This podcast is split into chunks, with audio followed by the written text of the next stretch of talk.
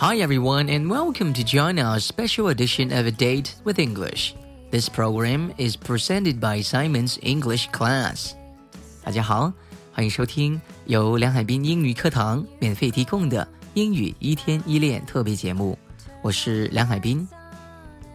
今天为大家准备的单词是 wait。wait w a i t wait 中文意思是等、等待、等候的意思。来，我们再读一遍：wait，wait，wait，等、等候、等待，wait。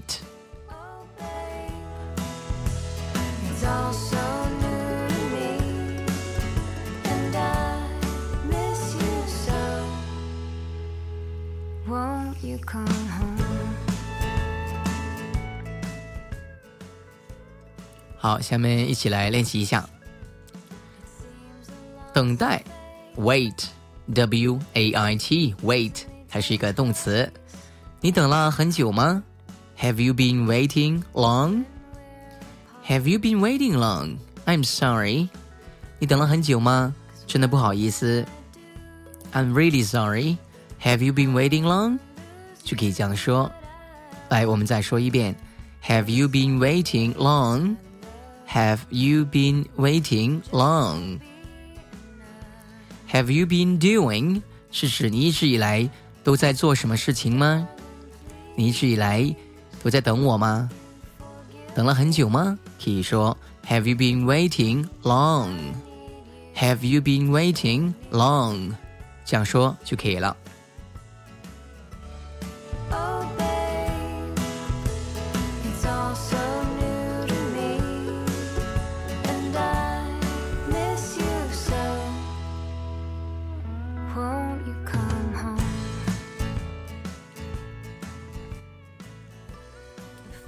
好，我们再来看另外一个用法。Wait 这个词呢，也可以表示期望、期待的意思。这是我一直以来期待的机会。This is the opportunity I've been waiting for. This is the opportunity I've been waiting for. 这是我一直以来期待的机会。机会这个单词，我们一起读一下：opportunity。 opportunity, o p p o r t u n i t y, opportunity 机会。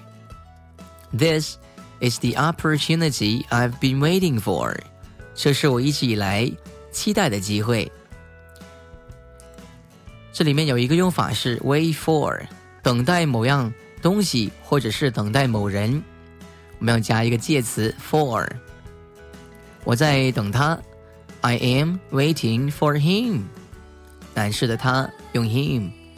I'm waiting for her。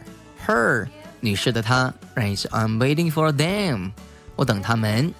Wait for 等待某人要讲说，不能直接说成 wait somebody，一定要说成 wait for somebody，这样才是正确的表达方式。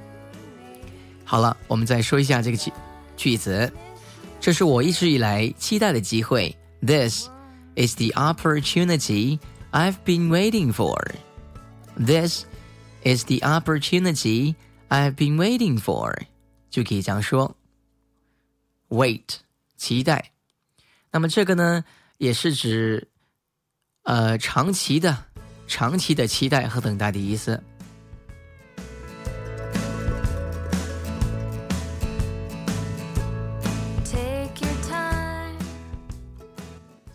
好，下面呢，我们一起来看一个习惯的用语，习惯表达用语，迫不及待，在英文里面说成 I can't wait，也可以说成 I can hardly wait，两种说法都可以。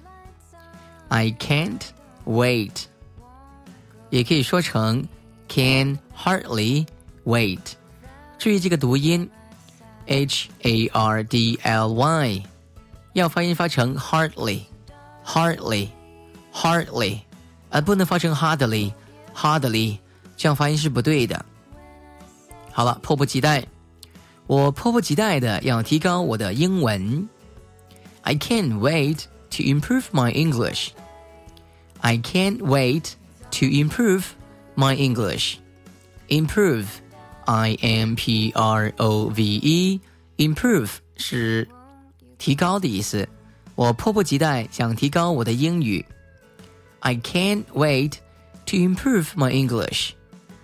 也可以说成 I can hardly wait to improve my English. I can hardly wait to improve my English. 这里面的 hardly 这个词是几乎不，我几乎不能等了，就是我等不及了，迫不及待。来，我们再说一遍 ，I can hardly wait to improve my English. Can you wait?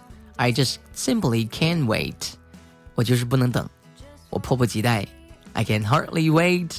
I can't wait. 都可以表达这个意思，迫不及待。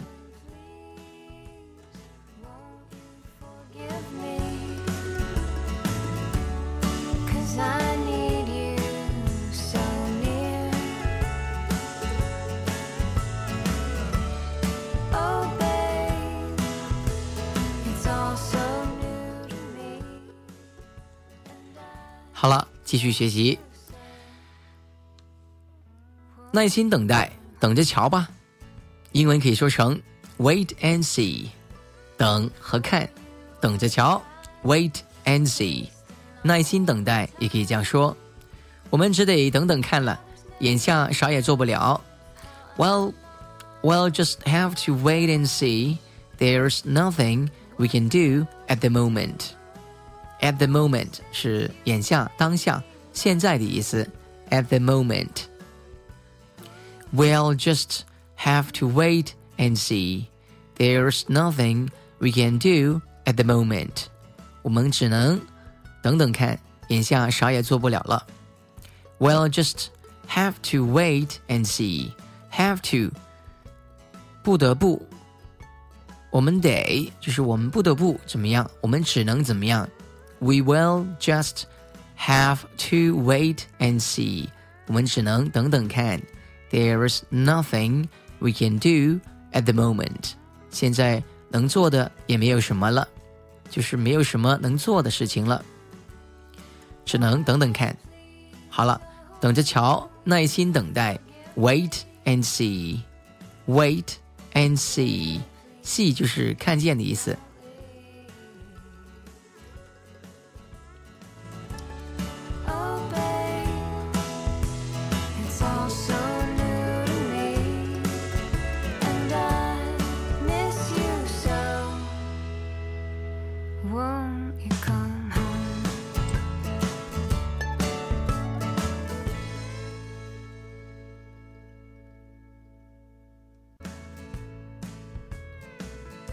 好，我们继续看下面一个习惯用语，wait about，也可以说成 wait around around，wait about or wait around，它是指白白等着，空等，就是白白等着，空等，什么也不做的意思。我得做点什么东西，我不能空等啊。I must do something. I can't just wait around. I must do something. I can't just wait around. 我不能空等，我要做点事情。I must do something. 我必须要做事一些事情。I must do something. I just can't wait around. 不能在周围等。Around 就周围，about 也是 around 的同义词，就在这等着，空等着。Wait about or wait around. Frankly, I don't want to wait around. I want to do something. 坦率的说，我不想在这等着，我想做一些事情。Or I want to do something to help. I don't want to sit around. I don't want to wait around. Or I don't want to wait about. 这样说都可以。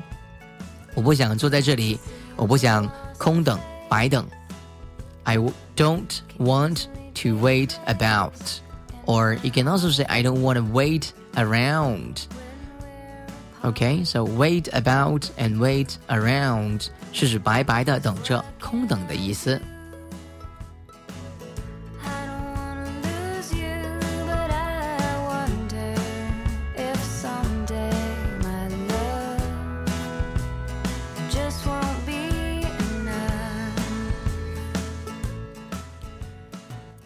迟到了，我们会跟对方说一句话：“对不起啊，让你久等了。”这个是专门说迟到的时候的一个用法，说成 “keep somebody waiting”，“keep somebody waiting”，尤其是指因为迟到而让人等待、使人耽搁的意思。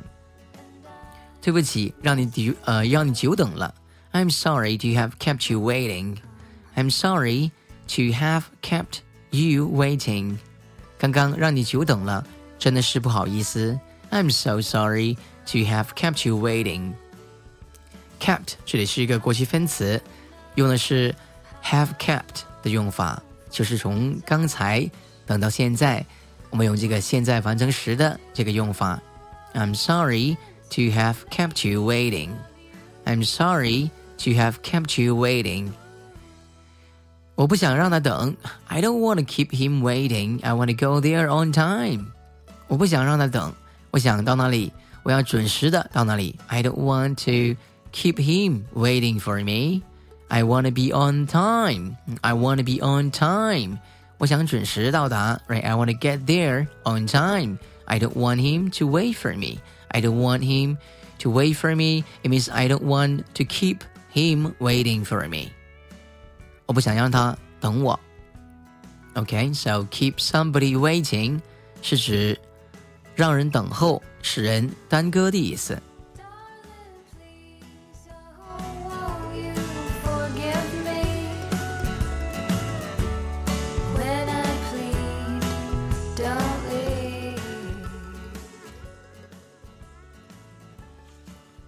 好了，今天的课堂就到这里。如果你想学习更多精彩的英语课程，请关注“英语一天一练”微信公众号。